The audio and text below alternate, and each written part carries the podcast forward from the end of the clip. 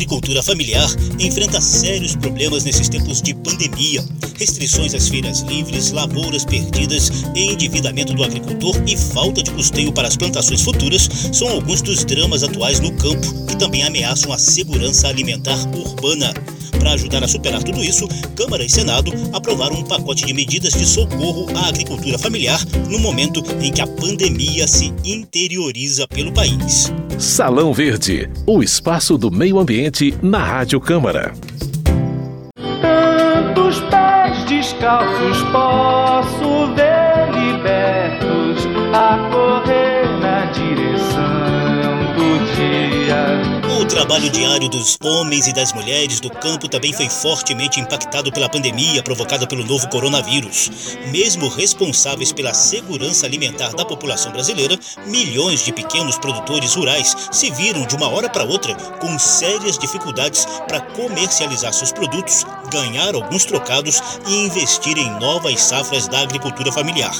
Esse descompasso de produção coloca em risco não apenas a sobrevivência das populações rurais, mas o abastecimento de frutas, verduras, grãos, enfim, de variados tipos de alimento nas grandes cidades. Chuva desce pra regar a terra engravidar, semente em fruta se tornar. Chuva continue regando a terra, engravidando as sementes e nos dando frutos e alimentos, mesmo nesses tempos conturbados e difíceis, a Câmara e o Senado aprovaram medidas emergenciais para a agricultura familiar, garantindo fomento, crédito, solução de dívidas e um PAA emergencial, ou seja, um programa de aquisição de alimentos especial para vigorar durante a pandemia. Rolou um considerável atraso por conta das negociações, mas finalmente tudo isso já virou lei.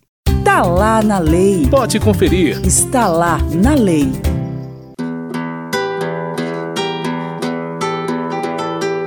Socorro financeiro aos agricultores familiares durante a pandemia surgiu de 26 projetos de lei que tramitavam na Câmara dos Deputados e ganharam um texto consolidado do relator, deputado Zé Silva, do Solidariedade de Minas Gerais, que é agrônomo e extensionista rural, ligado à assistência técnica no campo.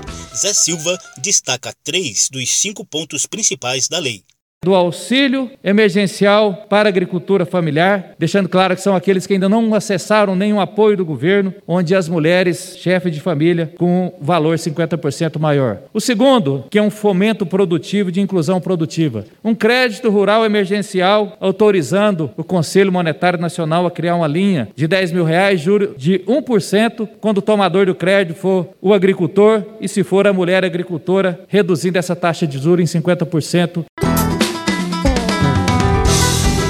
Auxílio emergencial é de 3 mil reais, que poderão ser sacados em cinco parcelas. Os outros dois pontos principais são um programa de apoio emergencial à comercialização da agricultura familiar, dedicado principalmente aos feirantes, e um programa de aquisição de alimentos para a formação de estoque, a fim de permitir o fluxo da produção. Durante a pandemia, essas medidas são válidas também para os empreendedores familiares, pescadores, extrativistas, silvicultores e aquicultores que lidam com peixes, mariscos e outros alimentos aquáticos.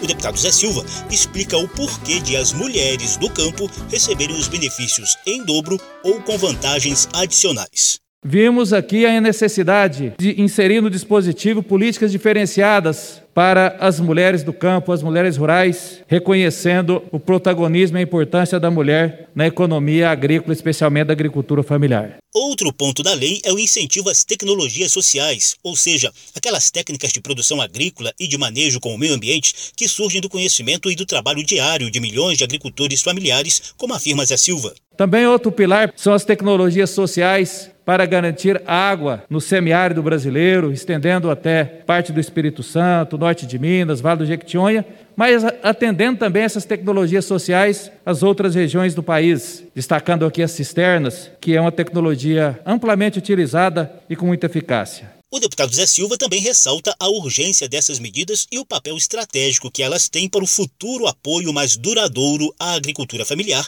depois que essa pandemia for embora. Foi uma oportunidade de construirmos esses mecanismos que é emergencial, mas ao mesmo tempo estratégico para a gente construir com o governo federal essas políticas duradouras depois, porque a agricultura familiar não pode esperar mais. Socorro financeiro à agricultura familiar foi batizado de Lei Assis Carvalho, em homenagem ao deputado do PT do Piauí que morreu de infarto no início de julho. Assis Carvalho estava no terceiro mandato na Câmara, era integrante do núcleo agrário do PT e só nesse período de pandemia foi coautor de quase 40 projetos de lei para tentar reduzir os danos do novo coronavírus na população em geral. Como sempre, a intelectualidade se manifesta. Atribui-se a Enfio, que não seja, mas foi ele que popularizou este versinho que nos alegra tanto, quando diz: Se não houve frutos, valeu a beleza das flores. Se não houver flores, valeu a sombra das folhas. Se não houver folhas, valeu a intenção da semente. Nós somos semente, e quem é semente sempre germina. Nós sempre estamos enraizados na luta da classe trabalhadora deste país. Todos os recursos públicos aplicados por meio da Lei Assis Carvalho serão fiscalizados pelo Tribunal de Contas da União. Está lá na lei. Pode conferir. Está lá na lei. Um pouco antes da aprovação dessa lei Assis Carvalho de apoio à agricultura familiar, as entidades ligadas aos pequenos agricultores traçavam um quadro desesperador no campo. Salão Verde.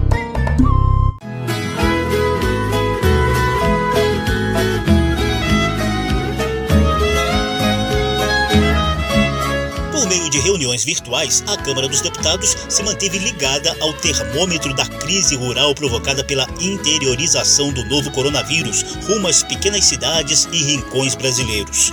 Agricultor familiar e vice-líder da minoria, o deputado Wilson da Fetaengue, do PSB de Minas Gerais, manifestou essa preocupação em uma das reuniões. Essa pandemia, esse vírus letal que é invisível, ele está chegando ao interior está chegando aos nossos trabalhadores rurais, agricultores familiares, e é uma das categorias que nós não podemos parar. Nós temos que produzir alimento. A lei aprovada pelo Congresso não chegou a atender todas as reivindicações dos agricultores familiares, mas avançou no que foi possível. Dirigente do Movimento dos Pequenos Agricultores da Via Campesina, Maria Cazé, resumiu a lista original que a categoria apresentou aos deputados e senadores. É o fomento que nós precisamos que ele seja de fato de pelo menos esses 5 mil reais, e se for em nome das mulheres, os 10 mil reais. O crédito, que precisa ser os 20 mil reais, e se for em nome das mulheres, ele terá um desconto de 70%, que precisa ser maior, justamente pelo papel estratégico resolver o problema do endividamento. Os agricultores não aguentam mais esse passivo de endividamento, porque leva ao suicídio, leva a vários problemas que o nosso povo tem passado para poder continuar produzindo alimentos. Não é aceitável resolver dívida de banco, dívida de empresário, dívida do agronegócio e não resolver a dívida de quem de fato produz os alimentos nesse país. E o outro é o PA emergencial que precisa, de fato, pelo menos ser esses 6 mil reais, porque hoje a gente acessa 8 mil por família. E esse que nós estamos propondo, já que ele é emergencial, que seja 6 mil reais.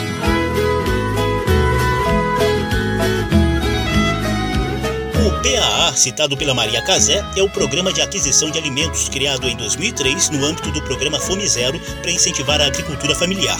A CONTAG, Confederação Nacional dos Trabalhadores na Agricultura, mostrou um quadro crítico da situação no campo. Secretário de Política Agrária da CONTAG, Elias Borges, denunciou que o recente sucateamento das políticas públicas do setor se agravou muito com a pandemia, o que justifica o atual socorro financeiro em forma de lei. Era uma luta muito grande de implementar políticas que viessem valorizar a agricultura familiar. Essas conquistas começaram a ser perdidas a partir do governo Temer e hoje, com muito mais dificuldade do acesso ao crédito, do acesso à comercialização, do sucateamento das políticas públicas para a agricultura familiar, isso já era, mesmo antes da pandemia, já era uma coisa evidente, vivida e sofrida sofrida pelos os agricultores. Mas com a pandemia, todos esses problemas eles se agravaram com coisas pontuais, como as feiras fechadas, o problema da comercialização da produção pelo PNAE, que é o, os produtos indo para a merenda escolar e que já não estavam indo mais. Então nós tivemos é, o agravamento de todos esses problemas. O PAA já não, não tinha uma comercialização muito boa e com isso também a questão do endividamento. Se eu não tenho condição de vender minha produção, se eu já tenho dificuldade de produzir, é claro que eu não dou conta de cumprir com os compromissos das minhas dívidas, dos meus financiamentos, daquilo que eu adquiri. Né?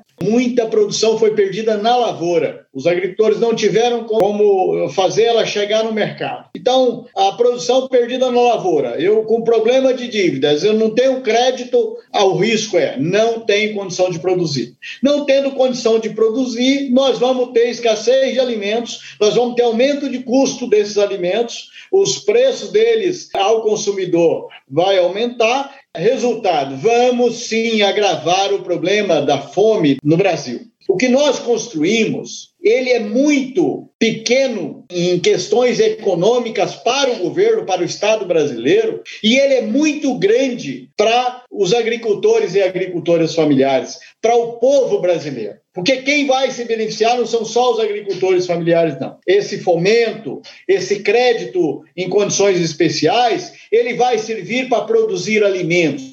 E esse alimento ele vai para a mesa de todos nós. E esse recurso que volta para o agricultor familiar não é para comprar caminhonete Hilux, ele é para reinvestir na produção. A Conferência Nacional dos Bispos do Brasil também entrou nesse debate. Presidente da Comissão Pastoral da Terra, Dom André de Witt, destacou o papel da agricultura familiar no combate à fome e na segurança alimentar da população. E acho importante esta participação, que eu gosto de chamar de somar forças, o futuro da agricultura familiar e os caminhos para a prevenção da fome nesta situação de pandemia. A igreja participa da construção de uma sociedade justa e solidária a serviço da vida, a agricultura familiar, mas a serviço da vida, prevenindo né, a dificuldade, a fome. Depois de tantas idas e vindas em relação às negociações entre as entidades de trabalhadores rurais, o parlamento e o governo, o coordenador da Frente Parlamentar da Agricultura Familiar, deputado Heitor Chu, do PSB do Rio Grande do Sul, comemorou a aprovação da Lei de Socorro aos Homens e Mulheres do Campo em tempos de pandemia. Certamente, os fundadores da Frente Parlamentar da Agricultura Familiar, o deputado Padre Roque Zimmermann, o deputado Exídio Pinheiro, depois o deputado Assis do Couto, que semearam as primeiras sementes precisam ser lembradas num dia que nem hoje. Se a agricultura familiar não planta, o Brasil não almoça e não janta. Pois a Câmara dos Deputados, mais uma vez, tira o chapéu em respeito a quem produz e a quem alimenta essa nação. A Frente Parlamentar da Agricultura Familiar reúne 204 deputados e 11 senadores. Salão Verde.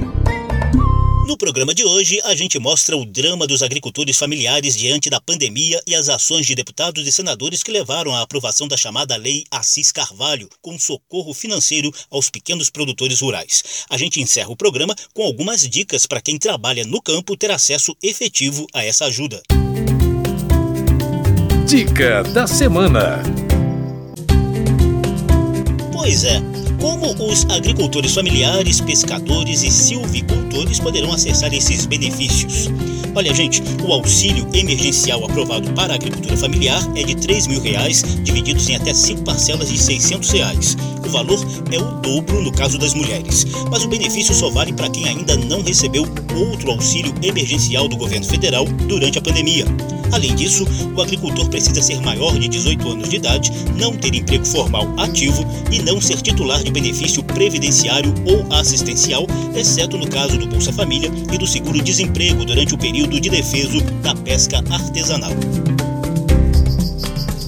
Olha só, outro pré-requisito é renda familiar mensal per capita de meio salário mínimo ou renda familiar total de até três salários mínimos. Além disso, os rendimentos tributáveis de 2018 não poderão ter sido superiores a R$ 28.560. Esses são alguns cuidados para se garantir que o auxílio seja dado a quem realmente precisa deles.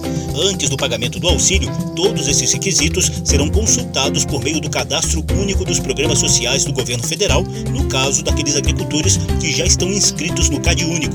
Já os não inscritos no CAD Único poderão utilizar uma plataforma criada pela Anater, a Agência Nacional de Assistência Técnica e Extensão Rural. O site da agência é anater.org. Repetindo, anater.org. Para quem não tem acesso à tecnologia digital das instituições públicas responsáveis pelo pagamento do auxílio, o saque poderá ser feito com a apresentação do CPF e da carteira de identidade. Dica da semana. Em homenagem ao deputado Assis Carvalho, que dá nome à Lei de Socorro Financeiro à Agricultura Familiar em tempos de pandemia, a gente repete os versos que o deputado costumava dizer em discursos no plenário da Câmara para mostrar sua íntima relação com os homens e as mulheres do campo. Se não houve frutos, valeu a beleza das flores. Se não houver flores, valeu a sombra das folhas. Se não houver folhas, valeu a intenção da semente. Nós somos semente, e quem é semente sempre germina. Nós sempre estamos enraizados na luta da classe trabalhadora deste país. Chuva desce regar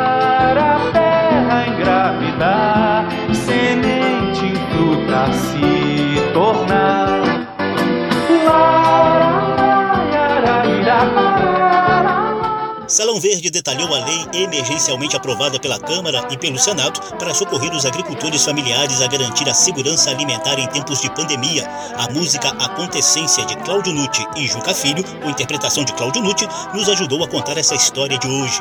O programa teve produção de Lucélia Cristina, edição e apresentação de José Carlos Oliveira. Se você quiser ouvir de novo essa e as edições anteriores, basta visitar a página da Rádio Câmara na internet e nas redes sociais e procurar por Salão Verde. O programa também está disponível em podcast no agregador de sua preferência. Obrigado pela atenção. Tchau.